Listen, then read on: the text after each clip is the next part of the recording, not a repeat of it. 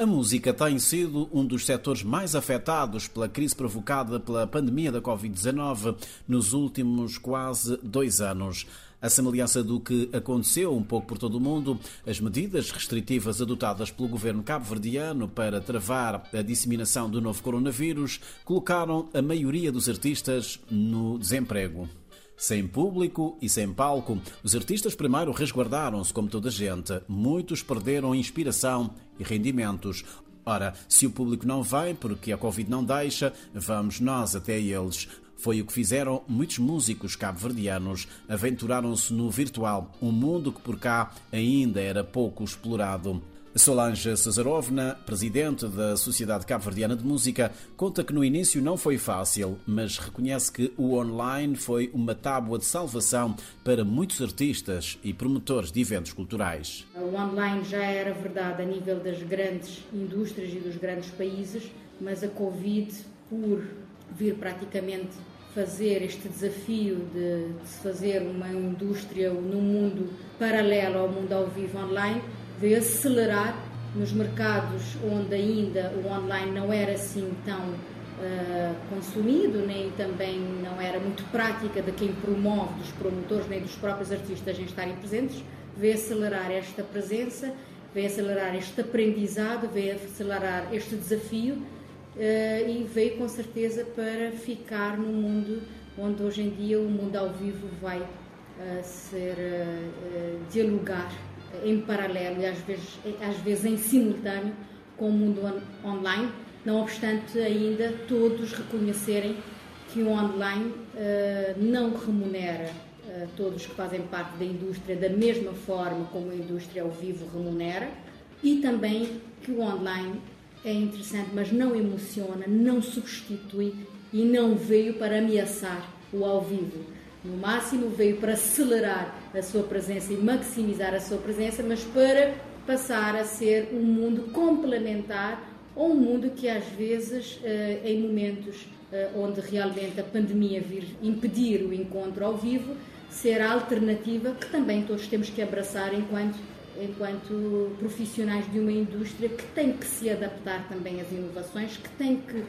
entender, continuar a existir e tirar as lições, mas também a perspectivar os novos futuros de business, de negócios, de rendimento uh, através da, da, economia digital e das oportunidades que o digital traz,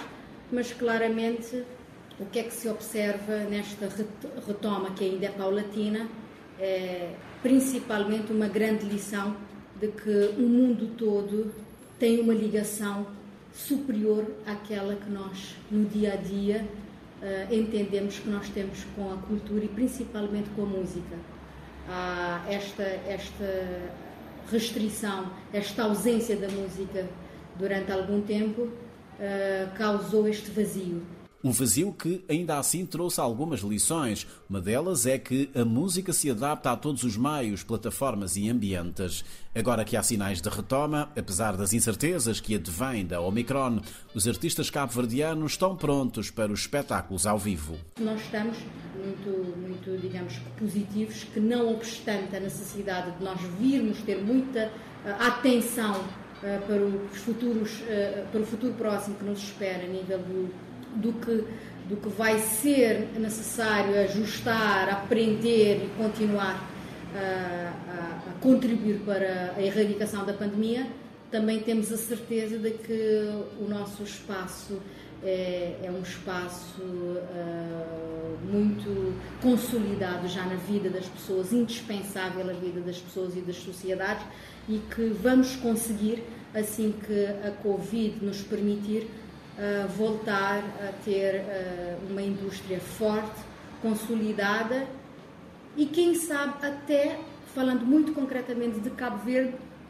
mais próspera, mais eficiente, mais eficaz, porque foi uma, uma oportunidade de aprendizado para os profissionais se munirem-se dos valores, uh, de, dos aprendizados, das experiências eh, para prevenção e para melhor gestão da carreira musical e artística e para, neste, neste regresso, retomarmos observando todos os aprendizados e conseguindo, com certeza, fazer uma carreira primeiro que dá mais, mais gosto, porque depois da ausência voltar a trabalhar é sempre um estímulo enorme, mas também evitar, corrigir o que não foi feito da forma mais eficiente durante anos antecedentes para conseguirmos uh, não só uh, projetar melhor a indústria da música em Cabo Verde, observar alguns aspectos que antes não observavam, não é? Inclusive, por exemplo, o pagamento dos direitos autorais, uh, que acreditamos que nesta nova dinâmica vai ser de longe superior ao que foi antes, e também a, a, própria capacidade de os profissionais gerirem melhor